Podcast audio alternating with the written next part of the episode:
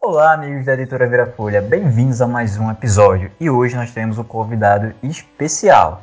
Mas antes, deixa eu fazer aqui a apresentação dos nossos célebres participantes.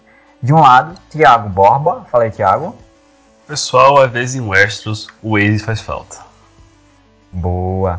Do outro lado, Rafa Guichese. Fala, Rafa. Olá, meus folhinhas lindos e maravilhosos. E o nosso ilustre convidado, nosso grande Rafael Souza. Fala, Rafa. E aí, galera, muito obrigado pelo convite, viu? De verdade. Show de bola. Rafa, gente, para quem não sabe ainda, Rafa, ele é cartógrafo, ele faz mapas, mapas fantásticos. Inclusive, o Instagram dele é o Mapas Fantásticos e ele é faz um trabalho fenomenal, né? E hoje Fantástico, o tema né? Fantástico, né? Como no... tu já diz, é fantástico. E hoje ele está aqui com a gente para gente para falar de um tema muito legal que é os mapas. Mas antes de mais nada, é, Souza, fala um pouquinho aí do seu trabalho, de você. Cara, eu. O que falar sobre mim, né, bicho? Eu acho que é muita. Sei lá, eu fico muito. Meio, receoso, sabe? Pra falar sobre mim, pô. Devo agradecer muito, eu agradeço muito, na verdade, por ter começado a trabalhar com cartografia depois da leitura. E foi quando eu me encantei, me encantei de fato pela cartografia é, focada nesse, no, no mundo fantástico mesmo. Porque eu, o que a gente tinha de cartografia na época é só o que a gente conhece mesmo de mapa político, de, de, da aula de geografia né, nos colégios. Então eu comecei a ter um pouco mais de contato com, com mapas assim mais elaborados, mais bonitos, né, esteticamente, com, com a fantasia. No caso, eu sei que Cornwall não é, não é literatura fantástica, mas tá ali, né? Um pezinho ali, né? É. Aí eu fiz o primeiro mapa, né?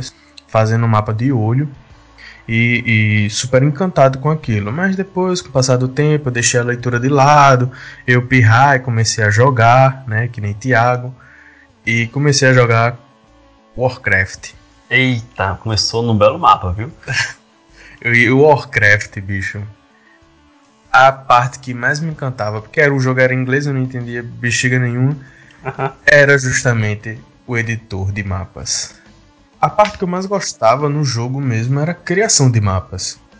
Só E- pra explicar, né? Só pra quem não conhece Warcraft, você tá falando da época do RTS, né? Que era tipo Age of Empires, que tinha as tropas, né? Você fazia todo aquele mapa do jogo mesmo, né? Isso, isso. É que Até anos mesmo- depois virou o famoso WoW, né? World of Warcraft, que é o Isso. MMO. Isso, isso. E que futuramente, né, que no caso já não é tão futuro, já é no passado, né, virou o Dota. Isso. É, incluindo, incluindo nessa, nessa parte de, de criação de mundo também tinha o Age of Empires e o Mythology, né? Ah, Que era, é- era é muito bom, viu? Era muito Até bom. hoje.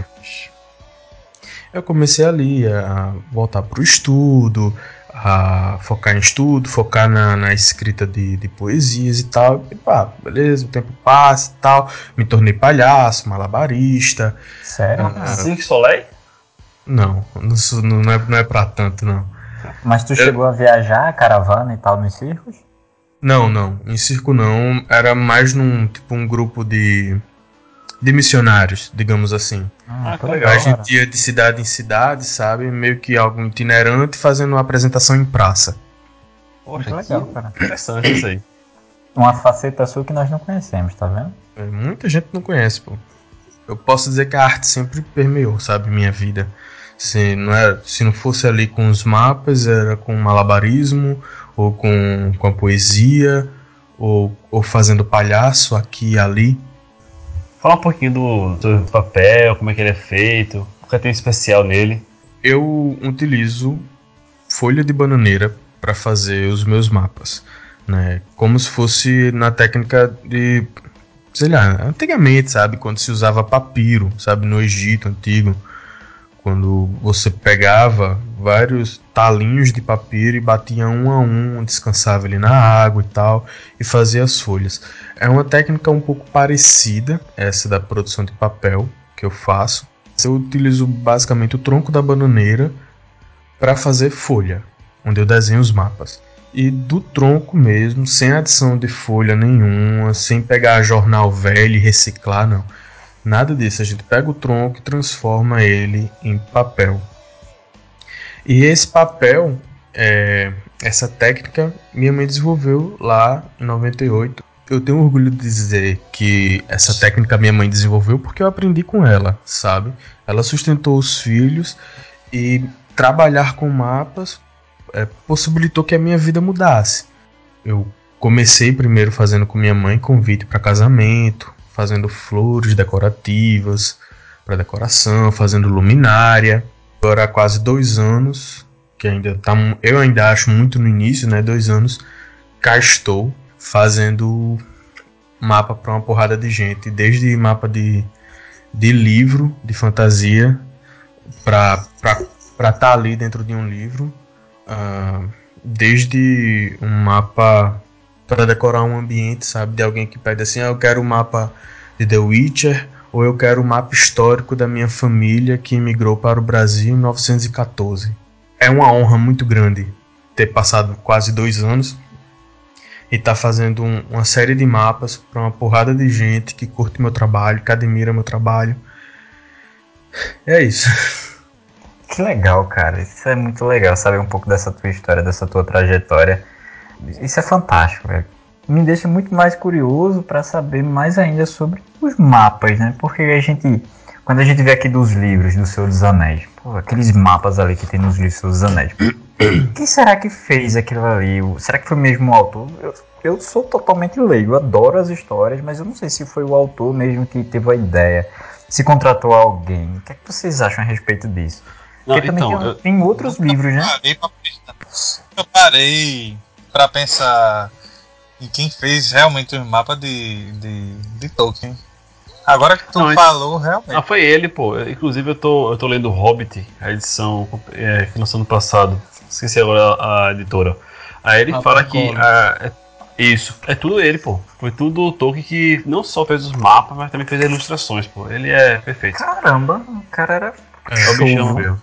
E, os mapas da Terra-média, se eu não me engano, foi ele e o filho, né? Os dois trocando correspondência, né? Na, na guerra. Que foda. Nas duas guerras, né? O que o pai participou e depois na que o filho participou. o filho participou. Cara, eu acho uma coisa é interessante. Olha que legal. A gente.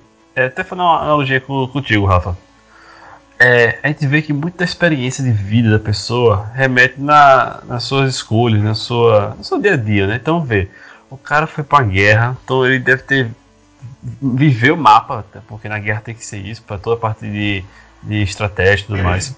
Então, imagina a, o mundo que ele deve ter conhecido, as experiências que ele conseguiu trazer isso pro livro dele, trazer pros mapas dele. Você também com toda a tua história aí, com inúmeras coisas, tipo, eu nunca imaginei, pô, palhaço, garçom, aí teve a dificuldade da família, teve é, faculdade tudo mais, que você, tipo assim, várias é, processos não tradicionais você viveu, né?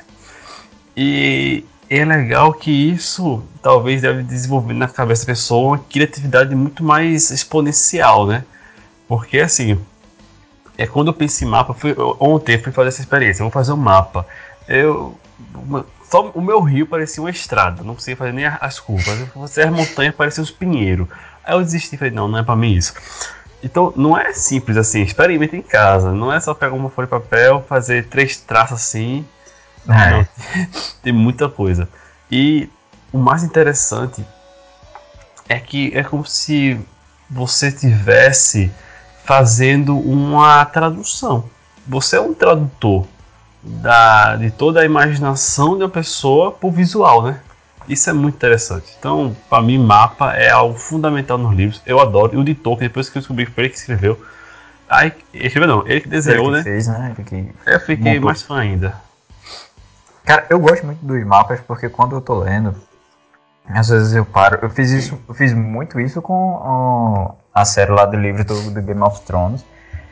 Gente chegava em determinado local, pô, tipo Porto Real. Eu voltava lá no mapa para ver o Interfell. Aí quando eles percorriam as distâncias de um local a outro, eu ia lá olhar no mapa. E o que é interessante é você ver o que tem nos entremeios, né? Entre um ponto e outro, o que é que tem ali? É montanha, é arvorezinha, é campo. Cada mapa tem é, variados tipos de detalhes, né? Os detalhes do, dos mapas do, do Game of Thrones eu acho muito detalhados, se dá pra ver muita coisa ali, cara. Isso é, é muito mesmo. legal, é top. Eu acompanhei mapa de duas formas diferentes. Hum. A primeira foi com o livro da trilogia dos espinhos, né? Prince of Thorns, onde eu ficava direto o mapa para me situar onde estava. Essa é a função mais importante do mapa, é lhe situar naquele universo para você não ficar perdido, porque você ficar falando é, nome de lugares, de rotas, e você só ficar imaginando aquilo ali como uma coisa muito vaga né, é até entediante. E um mapa ajuda muito, lhe dá aquele tom de realidade, sabe? E você consegue ver que pode ser real aquilo ali. Que tem gera imersão, base. né? Pois é, gera imersão. Né? Então, uma, uma história é, com um mundo grande sem um mapa, parte da história pode se tornar vazia ou incompleta, entendeu? E o mapa ajuda muito nisso. E o outro estilo de mapa que eu estava vendo foi um livro é, de Catherine, acho que é Johnny Wright, o nome dela que é Leve-me com você, que é um livro de que fala de uma viagem, certo? De um cara que perdeu né, um filho e ele sai fazendo uma viagem para jogar as cinzas do filho por vários locais diferentes. E no livro tem alguns lugares mas o que me interessou foi no Google e procurar a rota da viagem que ele fez. E foi muito legal, porque eu fui lendo, ia no Google Mapa e via como era. É, como é que é o nome? Onde ele parava, como era a paisagem, entendeu? Os hotéis que ele, que ele parou. Eu achei isso muito legal, eu fiquei muito por dentro do livro. Então, o mapa real, com referências é, reais me ajudou a ter essa imersão muito maior né, do, do, do que a autora quis passar para mim, no caso para os leitores. É, só que o livro não vem assim um mapa, mas você entende mais ou menos onde eles estão passando e você traçando isso ficou muito legal, gostei bastante. Então um foi um mapa fictício. Qual o nome mesmo do Já livro? Leve-me com você. Deixa eu ver aqui uma coisa. Enquanto o Thiago vê aí, vocês acham que, tipo, livros fantásticos, que deles, todos eles devem ter mapas? Depende da proposta do livro. Se você Não, for trabalhar com um fantástico, ambiente... assim, de um tema fantástico, por exemplo, um, ah, uma história Pronto. semelhante ao Senhor dos Anéis. Sim. Pronto, tem um livro chamado. Tem, ah, Senhor dos Anéis sim, mas por exemplo, tem um livro chamado é, Os Sete Poderes, tem outro que é O Cavaleiro da Armadura Dourada que são livros que são de fantasia, certo? Uhum. Tem o tema medieval, mas a proposta do livro não é saber onde a pessoa está, aonde ela vai. É um livro ah, que fala muito sobre autodescoberta, entendeu? É um livro que tem uma proposta diferente. Então, onde o personagem vai estar não é relevante. Mas você sabe que ele morava numa capital, que o objetivo dele era ir até uma floresta, entendeu? E só de pontos de referência, mas que por onde ele vai, o que ele vai enfrentar no caminho, isso não é relevante porque não é o que o livro quer mostrar, entendeu? Entendi. entendi. Ah, eu entendi. Assim, ó, realmente não é obrigatório, mas eu sou um cara que eu adoro o mapa. Então, quando eu abro o livro tem mapa, já, já ganha uns pontos pra mim.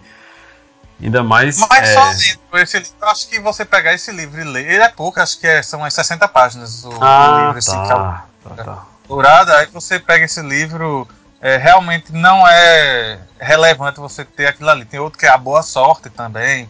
Eu tô falando desses livros que são meio livros de história com uma leve autoajuda, assim. Mas a história é muito boa em si. É muito legal. Ah, é. Depende. É, realmente, eu concordo contigo. Que nem todo livro tem mapa e não é isso que vai tornar ele bom ou ruim, né? É verdade. Mas sempre que não tem, é legal. É, Rafa Souza. E aí, cara? Então, assim, você tem alguma preferência de mapa? Porque pelo teu Instagram, eu sei já que ninguém é sardinha lá, né? É a média, né? Cara, eu vou, eu vou dizer a tu, no, no ponto de vista comercial, é, sai, sai muito, eu faço muito gosto muito de mapas relacionados à Terra-média, né? As obras de Tolkien. Não é à toa que, por exemplo, eu tenho o mapa da Terra-média, né, da Terceira Era, eu tenho o mapa do Reino Antigo de Arnor, Beleriand, o mapa de Tror, estou desenvolvendo Númenor. Um, então, tem as outras artes também, né? Tem a foto do Gandalf, a foto do Bilbo, tem o poema do Anel, a canção da montanha, tem uma cacetada de itens que eu faço, né? Desde mapas a manuscritos uh, relacionados à Terra-média. Mas eu mesmo, eu gosto de desenhar mapas, sabe? Eu teve um em particular que eu fiquei maravilhado em ter feito, que foi a reconstrução histórica de uma cidade da Itália em 1914. Uma cidade real. Uma cidade real. Que massa, Então, cara. tipo, fazer. Eu amo fazer os mapas da Terra-média, mas fazer esses mapas originais, a reconstrução dessa, dessa cidade na Itália, de uma província, uma cidadezinha que, tipo, só uma rua principal, sabe? Tipo, eu sinto um prazer enorme em fazer esses mapas. Eu amo fazer os mapas da Terra-média. Mas fazer esses originais, pô, possibilidade de trabalhar técnicas diferentes. Entendi. Então, assim, o que tu fala de original não é que não existe, é que é feito 100% por você. Você precisou, isso, isso. você desenvolveu. Arretado isso. E, e, vem cá, e se por acaso eu, eu tenho uma história e eu não tenho um mapa? Ele é um original? Rapaz, eu, eu também fico nessa. já Outros autores já entraram em contato comigo. E eu fico nessa de. Às vezes não saber como falar pro cara e dizer, não sei se é original, se não é. Porque no fim das contas, para eu poder elaborar o mapa, eu vou precisar de uma ideia base, a sua. Então, foi concepção sua.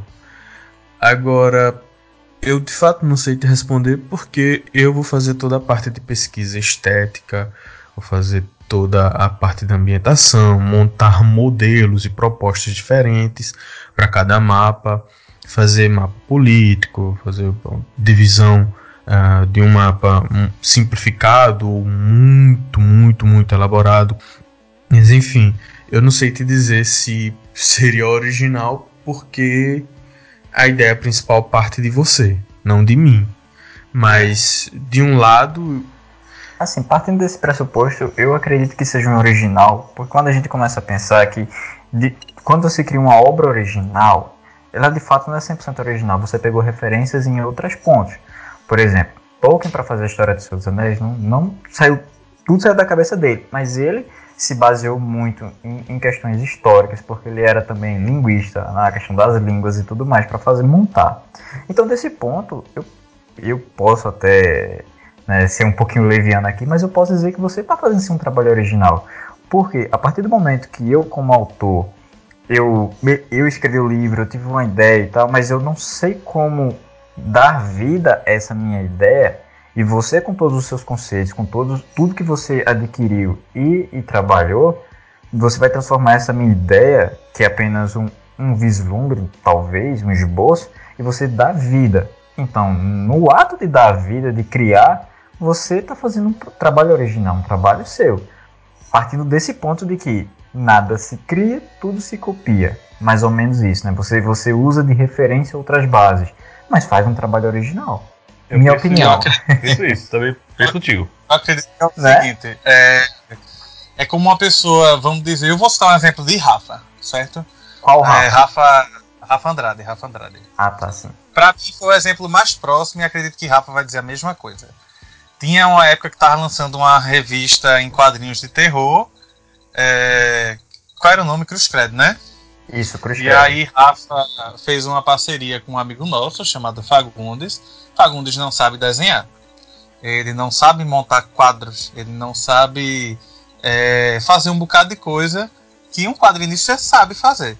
E aí ele fez um esboço um bonequinho de palitinho, certo?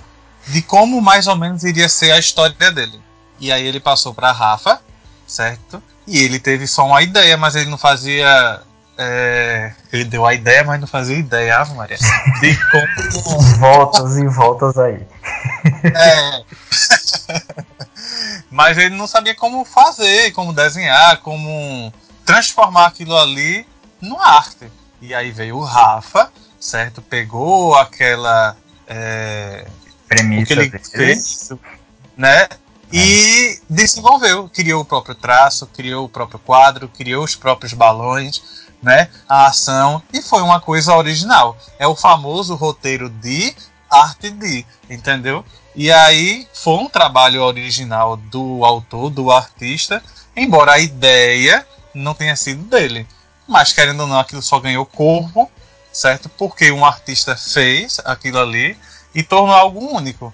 Entendeu? Então quando você pega um cara que quer fazer um mapa, ele só oh, queria fazer um mapa assim, que o sei lá, é, fosse uma ilha flutuante e em volta dela tivesse ilhas hexagonais.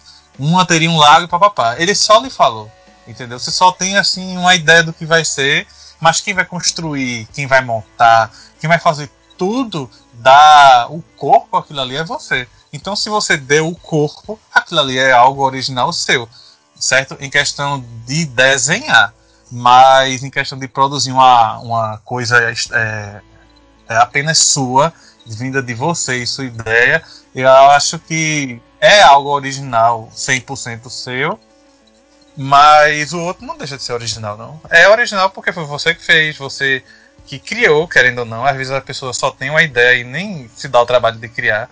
Tem gente que provavelmente já lhe procurou é, e pediu para você fazer um mapa sem, sei lá, tipo, me surpreenda e você fez o um mapa, certo? Para trabalhar no universo dela, mas foi você que fez, foi você que deu o corpo. Então, eu vejo como um mapa original, sim. Do mesmo jeito que Rafa tem, é, fez uma história e a arte original é dele, sabe? Bem, é isso que eu acho. Então, assim, por consenso geral, Rafa Souza, você faz mapa original sim. É, então, aceite acabou isso. Aceite, pronto. São 3x1 acabou-se. Não tem mais a réplica tréplica não, tá? É. Não tem. Argumentação melhor do que essa você não vai encontrar. Então, você faz mapa original, acabou-se. Pronto. É, deixou calado, sem palavra. É, então, pra, pra seguir aqui, eu queria saber aí de ainda da, do nosso grande oráculo das palavras bonitas, Rafael Guilherme, aí, experiências com mapa. Tem alguma coisa para falar interessante? Como assim, experiência com mapa em relação a quê? Que experiência é algo tão vasto, é algo que experiência. Qualquer tipo de experiência, qualquer tipo de experiência que você tenha tido com mapas, assim, sei lá. Com mapa eu... foi quando eu viajei com meus pais. É... eu acho que foi para Salvador. E a gente não tinha. Não tava com internet, tinha nada. Isso acho que foi em 2012. E aí a gente precisou comprar um mapa né, da rota de Pernambuco até Salvador com os pontos turísticos para a gente passar. E essa foi a experiência que a gente teve, do mesmo jeito que meu pai comprou pro Macapá e pro Pará. Pro Pará. E essa foi uma experiência que eu posso dizer física, que eu tive com o mapa, onde a gente foi observando, eu também fui ajudando a mostrar. E foi aquele mapinha. É, como é que posso dizer? Dinâmico, né? sabe? Eu não me lembro, isso faz tanto tempo, Tiago. Ah. É, a gente imprimiu o, o mapa. E ele era todo ah. cheio de desenho. Tinha, tinha um lugar que, sei lá, vamos dizer, tinha uma igreja famosa. Tinha um desenho de uma igreja com um santinho do lado, que acho que era o padroeiro. Como é que é? Fica no mapa Pronto, os pontos principais, assim, né? Isso, os pontos estavam lá, então a gente não se perdia. Porque quando a gente passava, disse, hum, então é aqui, aí a gente parava. E foi muito legal, Parece porque você vai mapa, vivenciando.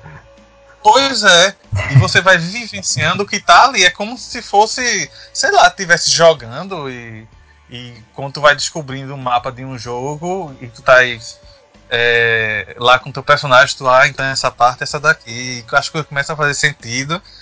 E é divertido, entendeu? É muito divertido. Do mesmo jeito que tu lê um livro, tu pega todas as referências do livro E aí, quando tu olha o mapa, tu chega e. Ah, então aqui esse bicho tá aqui por causa daquilo, daquilo, daquilo. Sabe? Então, ah, então essa floresta é desse jeito por causa daquela cena que mostrou tererê, tarará.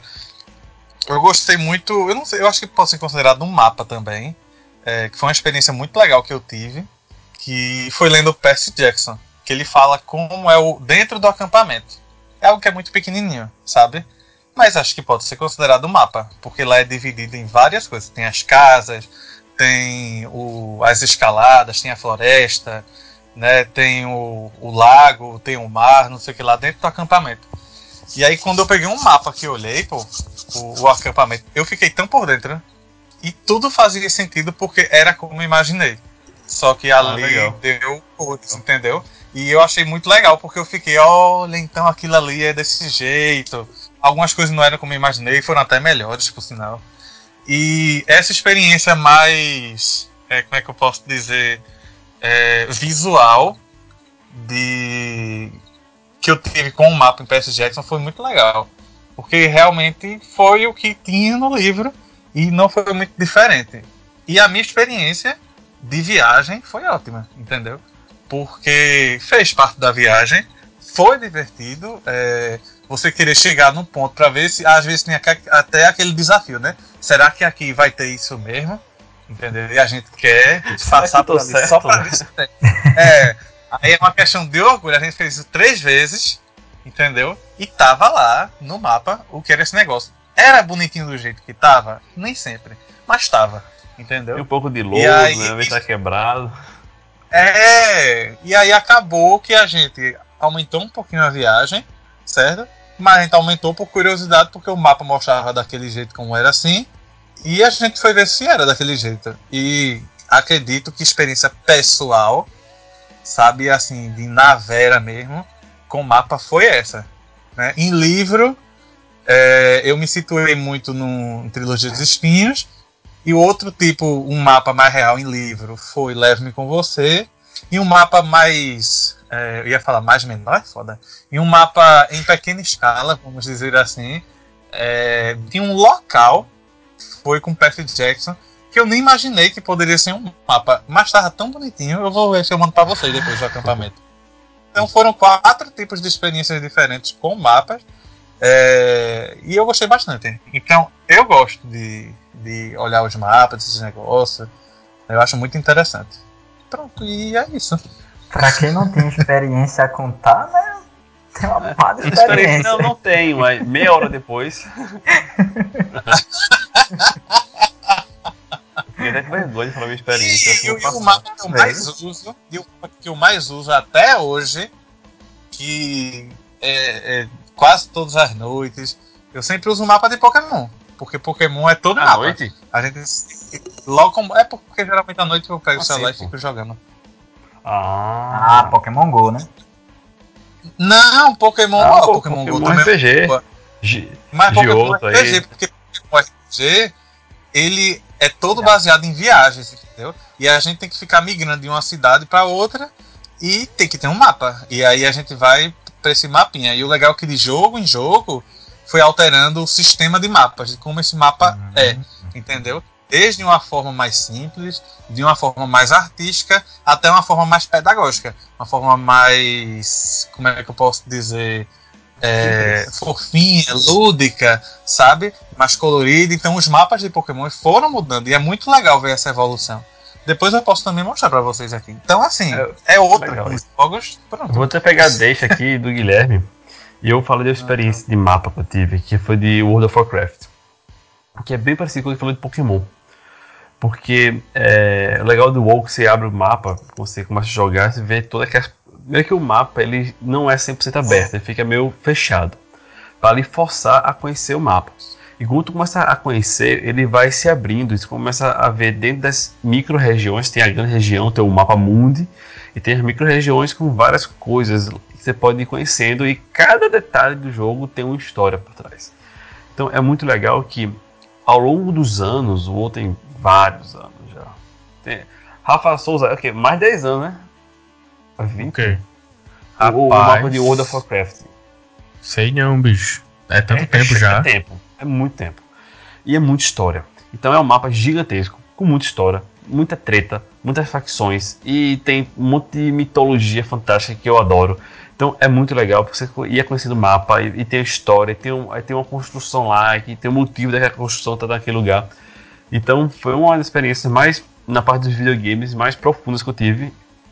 Foi com World of Warcraft por causa da interação.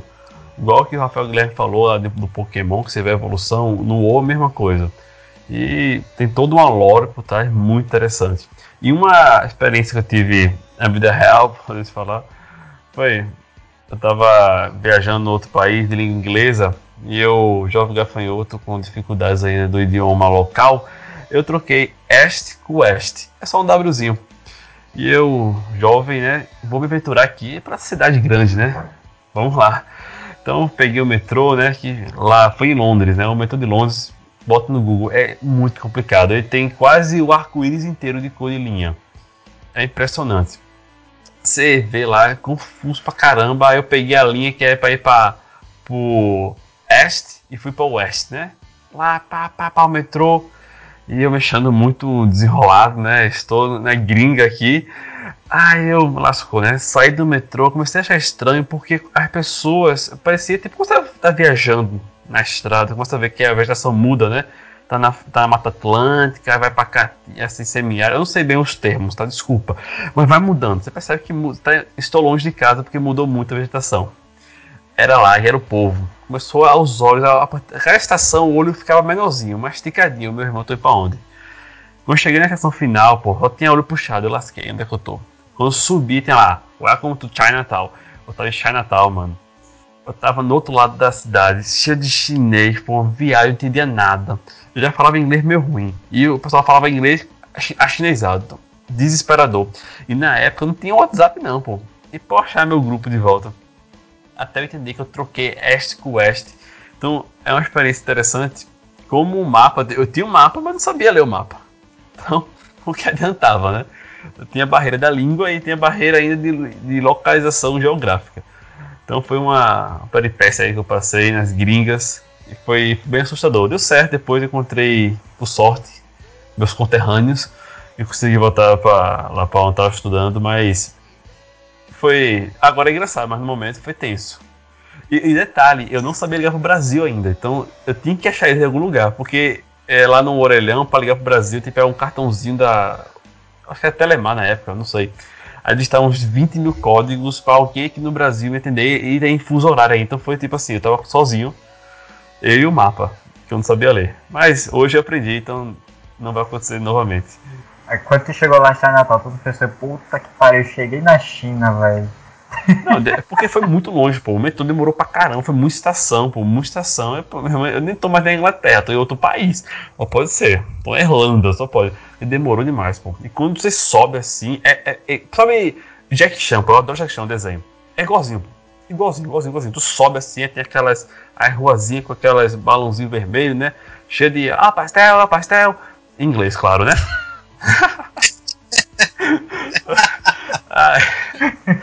o pessoal lá vendendo pastel, vendendo coisa de 1,99 libras, né? Porque tá fora, não é real, né?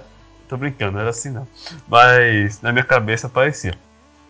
É, foi bem, bem, foi bem engraçado. Foi bem engraçado porque realmente você. É, Chinatown lá é muito full chinês. Então tem a cultura, tem o povo, é, decorações que parece estar na China. Foi bem interessante essa experiência. No momento foi aterrorizante, depois foi enriquecedor. Ô, bicho, nessa, é nessa sua. Deixa eu só fazer aqui um, um, um adendo aqui à história de Tiago.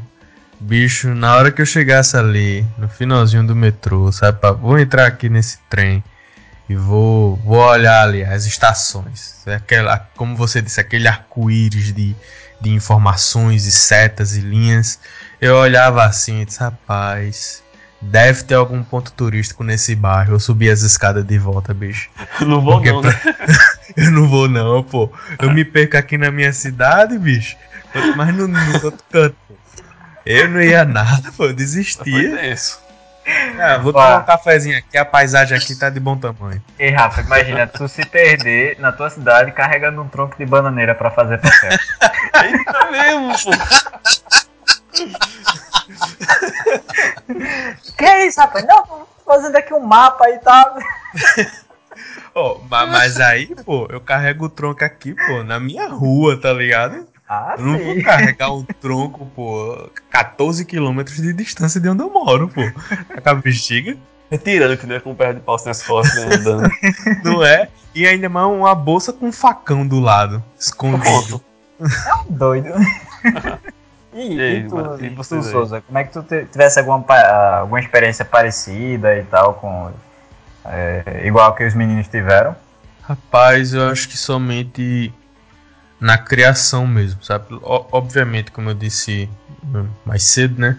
Ahn, de ter entrado no mundo da cartografia por causa da leitura, mas tiveram, eu tive outras experiências que para mim foram interessantes também, que for- foram, por exemplo, eh, como eu disse, recriar um- um- uma cidade, né?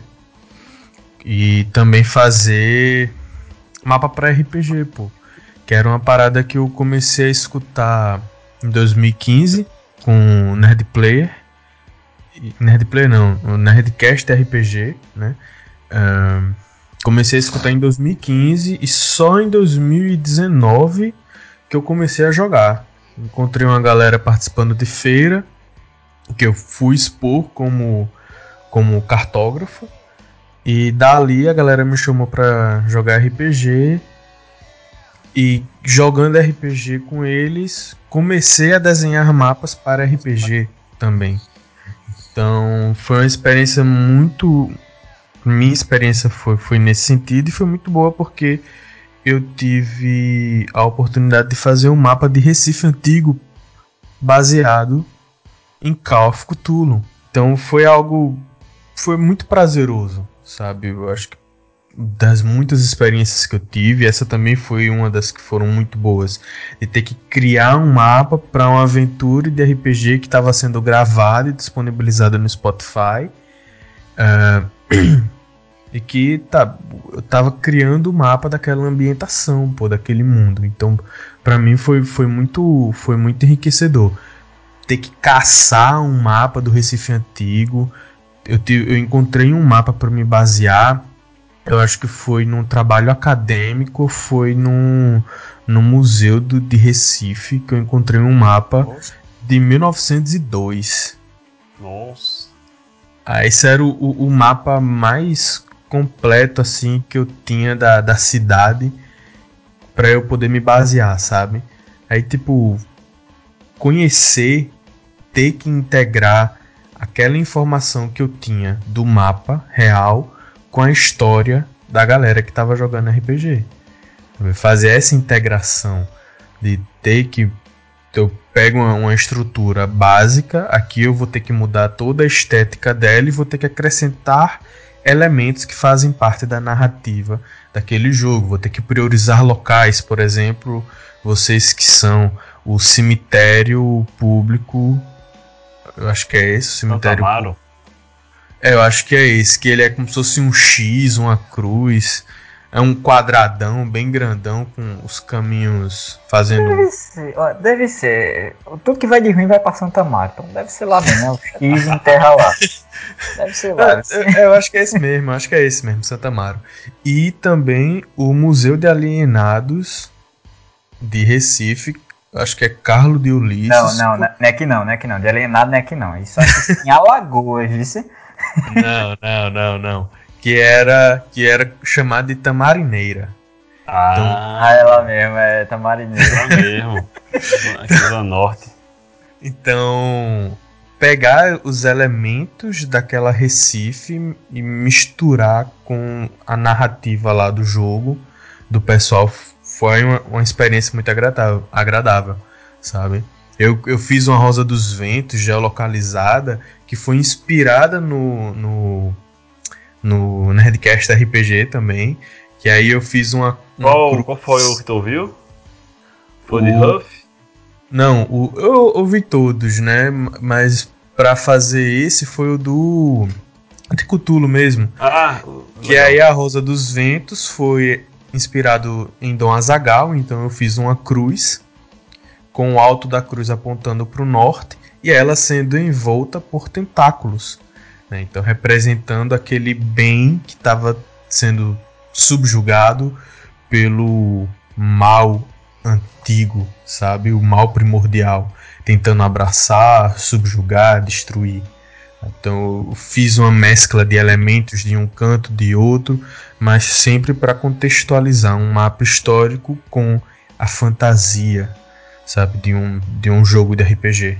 Acho que foi, acho que foi uma das grandes experiências que eu tive com mapas. E esse RPG, tu chegou a jogar com ele? Jogar, participar, alguma coisa do tipo, fora a criação? Eu participei do último episódio fazendo o que eu acho que foi Rafa Andrade que fez no último episódio do, do, do podcast de vocês. Aquela parte lá da. que foi como se fosse um conto, né? Eu. Como o podcast do pessoal foi gravado e disponibilizado no Spotify, é, o rapaz lá, o mestre, ele é meu amigo, ele pediu para eu gravar a voz de Cutulo e gravar uma voz de personagem para ser apresentado no final do episódio. Fa faz aí a voz de Cutulo, fiquei curioso agora. Por favor, pode fazer. Então já comecei a falar com um tom mais grave lá na hora da gravação. Aí eu fiz uma voz mais assim e uma voz mais assim, mais. A alma foi embora agora, né? Essa alma saindo agora ficou boa. Mas assim, foi, foi mais uma brincadeira, sabe? Eu brinquei com vozes. Foi melhor do que o que eu fiz aqui agora, sem sombra de dúvida. Eu tô aqui encasquetado com uma coisa. O, o, o Rafa Souza, tu mora na Paraíba, não é isso? Uhum. E você coleta ah, os troncos da bananeira de lá mesmo, do seu bairro. Então, coisa, mim nunca te achou estranho não tu bater lá na porta. Ei, tem um tronco de bananeira aí pra mim, não? Não, pô. É, por... é porque, assim, como eu disse, né? A, a bananeira, ela só dá uma penca. Né? Uma penca, caixa, eu sempre confundo. Da banana. E, de... e depois que ela, ela dá, ela tem que ser cortada. Que é para outro tronco nascer e dar fruto novamente. Hum. Então a gente não vai de casa em casa pedindo, né?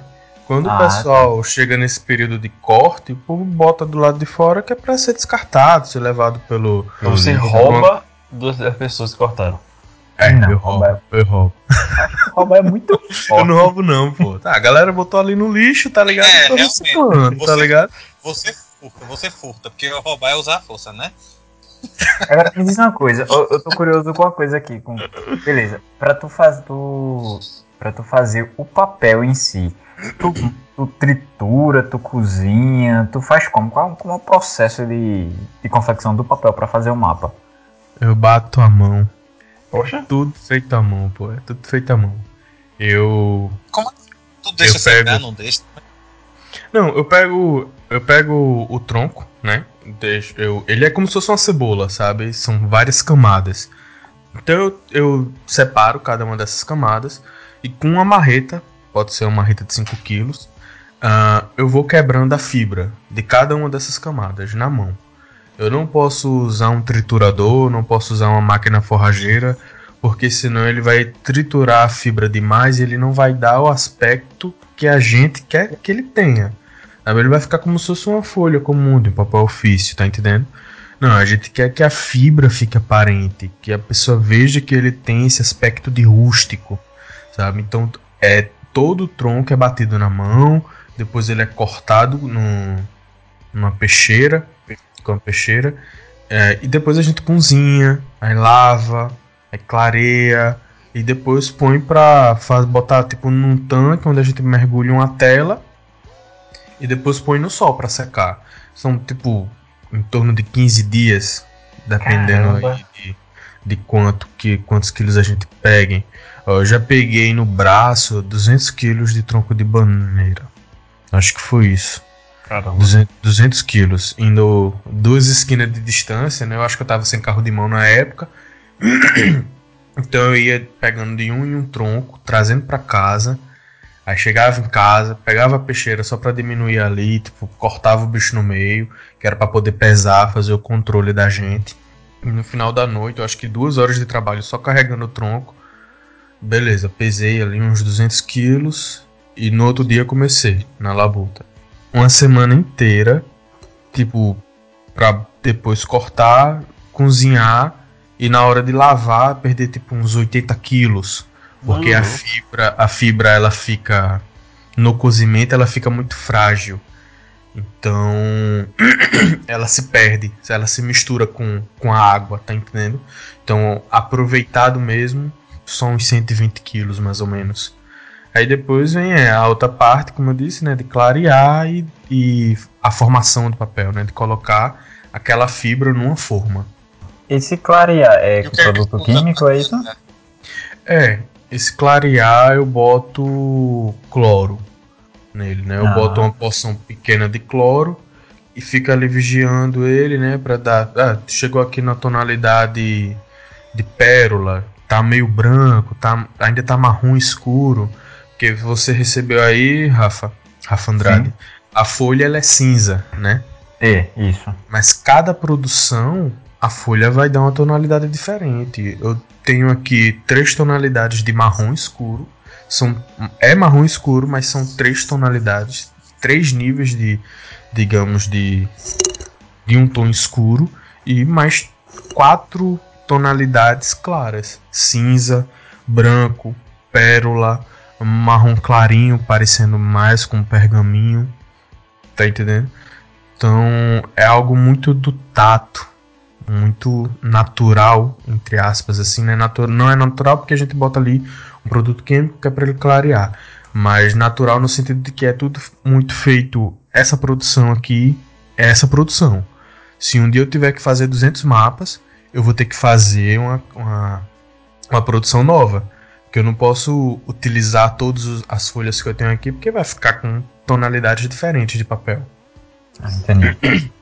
É, faz sentido mesmo. É, outra coisa, tu já testou com outras plantas ou apenas com folha de bananeira? Aqui uh, a gente já testou com bagaço da cana-de-açúcar, hum. com além o tronco da bananeira, a espada de São Jorge, o capim elefante uh, e a coroa do abacaxi. Para mim a coroa do abacaxi é sensacional, só que é muito demorada de conseguir. Ela fica é, uma, uma é. folha branca com dourado, sabe? Fica bem Pô, bonito mesmo. Poxa. Tu tem que vir aqui na Ceasa, então, aqui de, de, de Recife. Que tem de, de joga de toneladas de, de coroa de abacaxi fora, tu não faz ideia. É verdade. É, é muito, muito mesmo. Poxa, que legal. Então não é isso, ideia. meus queridos.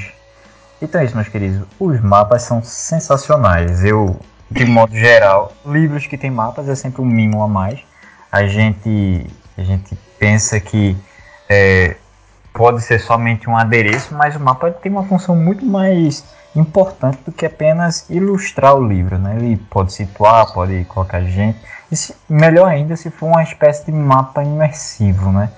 que faz com que a gente tente acompanhar nele partes da história. Né? Interativo. Uma pergunta, é, é, uma deixa, na verdade, para o Souza é, o que, é que você fala para as pessoas que querem começar a fazer mapa? Quem quiser começar a fazer, você dá alguma dica, dê uma motivação, algum negócio aí, fale aí essa pessoa. Rapaz, para quem, quem quer começar, bicho, acho que aquilo, eu não sei se vocês já escutaram isso no colégio, na faculdade, no trabalho. Você, Rafa Guilherme, como professor, não sei se já disse também mas geralmente é comum a gente ouvir isso em tempo de colégio, né? A gente aprende fazendo, né? Aprende a calcular calculando, aprende a escrever escrevendo. Então, para quem quer começar com mapas, comece e você vai se aperfeiçoar à medida que você faz mapas. Pô, eu, eu fazia um mapa da Terra-média, um mapa da Terra-média por mês durante o que? Um ano Acho que eu cheguei a fazer, se brincar mesmo, fiz seis mapas em um ano. Depois eu comecei a fazer um mapa por mês. Depois dois, três, quatro, cinco, seis mapas por mês. O negócio é começar, porque a prática, a perfeição, a, a melhoria do mapa, a, a, você aperfeiçoa o seu traço com o tempo. Esse negócio, o Thiago falou: ah, eu vou brincar aqui, eu vou fazer um mapa. Eu fiz um, um, uma montanha que parecia um pinheiro, um, é. uma árvore que pareceu, sei lá, alguma outra coisa, um triângulo, e, e desistir. Beleza, você começou. Mas aí o negócio é, continue, continue desenhando um milhão de montanhas e você vai uma hora, fazer. Uma hora vai sair, né? Uma hora você vai acertar e você vai melhorar dê uma sugestão de livro, de canal no YouTube, de Instagram, alguma coisa que você acha legal, que te inspirou, alguma coisa do tipo, de mande a deixa, porque eu acho que é importante também ter jovens que se interessam na área, certo? E queiram seguir com o trabalho. Futuramente, quem sabe até você também possa fazer o seu próprio curso, entendeu? É, antes de mais nada, antes de mais nada, antes de você falar, eu sugiro que você comece dizendo que para as pessoas seguirem o seu Instagram, né? Que como teve gente aqui que não seguiu ainda, né? Para não cometer o mesmo erro. então vamos lá, seguindo a orientação de Rafa, dos dois Rafas. Sigam aí meu Instagram, Mapas Fantásticos, certo? Você, é fácil de encontrar, o símbolo dele é uma bússola viking, né, o Vegvisir. Então é fácil de encontrar, você não tem pronto correr, você vai bater o olho e diz, é um símbolo branco e preto. Pronto. Esse sou eu. Mapa é, fantástico. É, pessoal, a gente deixa o, o link lá no, no site. Uh, e se você você tá aí querendo entrar na, no meio da cartografia, eu já eu já conheço, eu já já já tenho interesse, mas acha que seu traço não é legal e tal. Eu, eu, eu digo, eu insisto, persista, persista que em uma hora você vai melhorar o seu traço. Veja os livros que você lê, dos filmes, dos jogos, das séries, vá olhando, vá tentando entender a estrutura daquele mapa, como ele é desenhado, para você ir se inspirando e encontrando o seu traço. Mas se você quer alguém realmente que você possa encontrar assim, tipo, uh, ter, se inspirar com alguém mesmo ensinando, eu indico o Jared Blando é, e o livro dele que é Fantasy Map Maker, que ele ensina a você a desenhar do zero um mapa de fantasia. Então, o livro tá um pouco caro, não, não vou mentir, nessa pandemia é, encareceu, porque o livro estava sendo vendido não era em dólar, era em libra. Então. Poxa, cara. então não tá barato. Se em dólar já tá o olho da cara. Mas vale a pena. Se você encontrar, quiser comprar ele por, pelo Kindle também. para você estudar. Vale muito a pena. Tem um conhecimento muito bom como eu disse, é do zero que ele ensina você a desenhar. Ele ensina até quais os materiais você tem que, tem que usar no meio tradicional, né, no papel e, e lápis, até o digital. E também a pintura, né? Ele ensina isso também. Então é um bom. É um, é um os dois livros dele são boas referências de estudo. Os dois livros dele que ele tem. Eu só pude comprar um, mas Mas os dois são muito bons. Aí, tá aí, pessoal. Você agora vai fazer a sua diferença, né? O dono de seu futuro é você mesmo. Então, ele deu as dicas, né? E cabe a você agora meter a cara na, é, no seu objetivo e em frente. É. Não é não? É isso aí. Isso mesmo. É isso aí, gente. E o professor, professor bateu forte aí, viu? Sei, é. um pensamento da noite antes de encerrar. Se o pato perder a pata, ele fica manco ou fica viúvo? Pensem aí. Depois é dessa. Depois dessa. Se o pato perder a pata, ele fica manco ou fica viúvo, né? Vamos deixar essa discussão para outro episódio. eu gostei, eu tô aqui pensando, tá? A bronca é essa.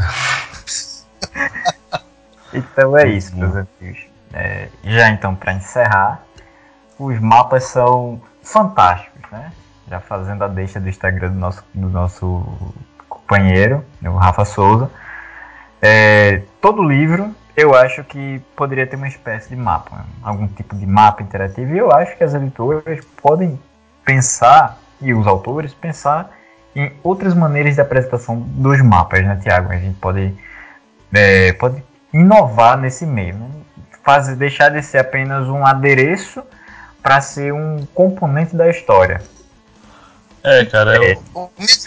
Antes que eu esqueça, antes que eu esqueça, que eu, minha mente é péssima. É, existe, embora eu não goste tanto do universo, mas existe um mapa do mundo de Mad Max pós-apocalíptico? Creio que sim. Se não tiver, vai ter um original aí do Rafael. Então é isso, gente. Mais um episódio fica por aqui. Esse episódio ficou enorme, mas foi muito gostoso a gente falar sobre os mapas, falar sobre é, a criação, um pouco dos detalhes do nosso cartógrafo Rafa Souza. E é isso, gente. Pessoal, vamos nos despedir. Tiago, faça as honras. Pessoal, muito obrigado por hoje. Rafael, Souza, um prazer ter você aqui. Venha mais vezes. Esse aí, valeu, falou. Oh, meus folhinhos lindos e maravilhosos. Tudo bem, meus flores. É, foi ótimo conversar com Souza. Certo? Acredito que essa introdução de nossa conversa vai prosperar em outros podcasts mais a respeito de mapas, certo? Com outras vertentes. E espero receber você sempre aqui. A gente espera, né? Receber você aqui para outras dúvidas e outras conversas, sem ser mapas. Eu sei que você sabe de muitas outras coisas e quer também falar de outras coisas. Então foi um prazer gigantesco ter você aqui, certo?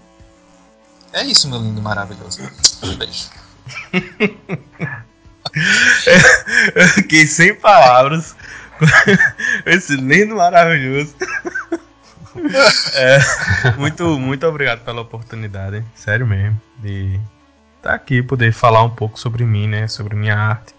É, eu sei que eu, eu, sou um pouco um pouco confuso na hora que eu falo, porque eu, eu vivo de improviso, de, eu não faço nada pensado, sou, é sempre muito na hora, sabe o que é que eu tô falando. Então, Desculpa aí qualquer coisa, como o povo diz, né? E muito obrigado, de verdade, pela oportunidade. E cheirunda para todos vocês.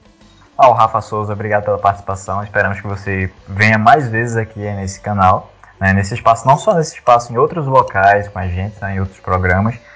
E é isso, gente. Mais uma vez, obrigado. Obrigado a Thiago, ao Rafa Guilherme. E até mais. Tchau, tchau.